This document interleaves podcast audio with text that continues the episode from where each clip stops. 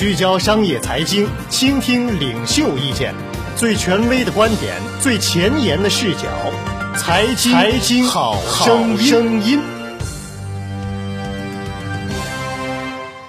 刘强东认为，未来能够给京东带来巨大利润的还是自营业务。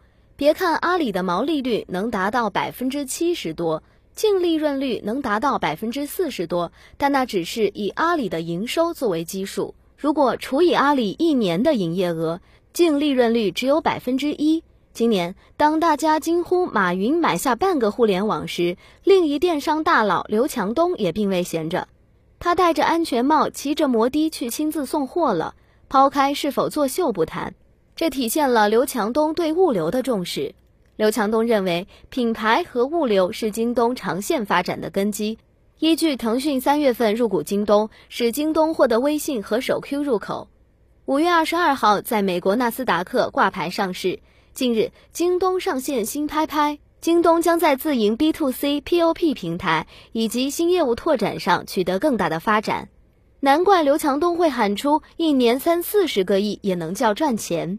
这句话呢，是刘强东在面向所有采销人员的营销培训大会上所说的话。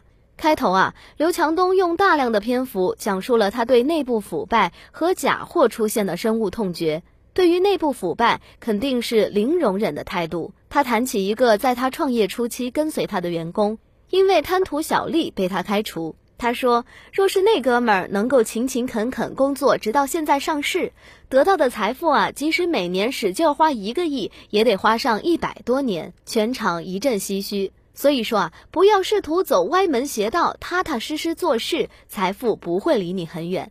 而前几天京东被人投诉卖假机油的事件，引起刘强东的高度警惕。他抛出一个问题，即是对京东价值的思考，也是对阿里的揶揄。他说：“京东如果也出现了假货，那跟天猫、淘宝还有什么区别？京东的存在还有什么价值？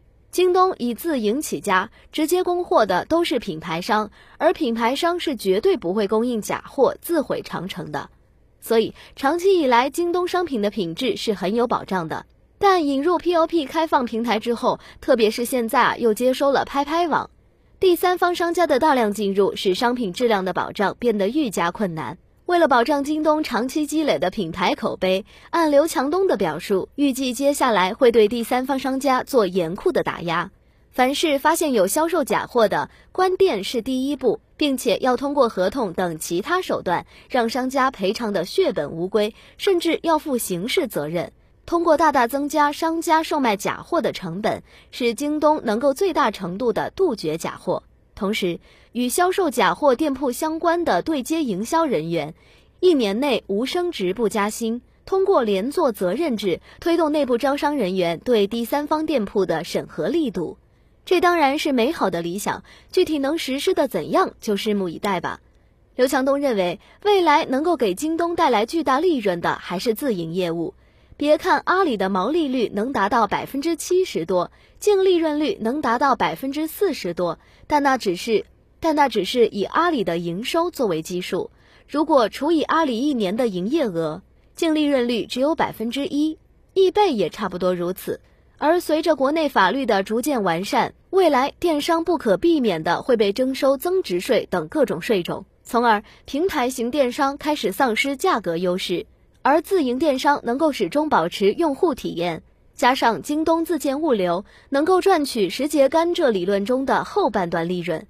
平台型电商则止于交易。我想，这也是马云看到了物流的价值所在而去做菜鸟网络吧。刘强东不无豪气地说：“兄弟们，赚取千亿净利润才叫赚钱，一年三四十个亿也能叫赚钱，土豪的本色彰显无疑。”好了，以上就是本期节目的全部内容。您可以加入我们的 QQ 群幺二五九四七三零八幺二五九四七三零八，或者添加“倾听财经”微信公众账号。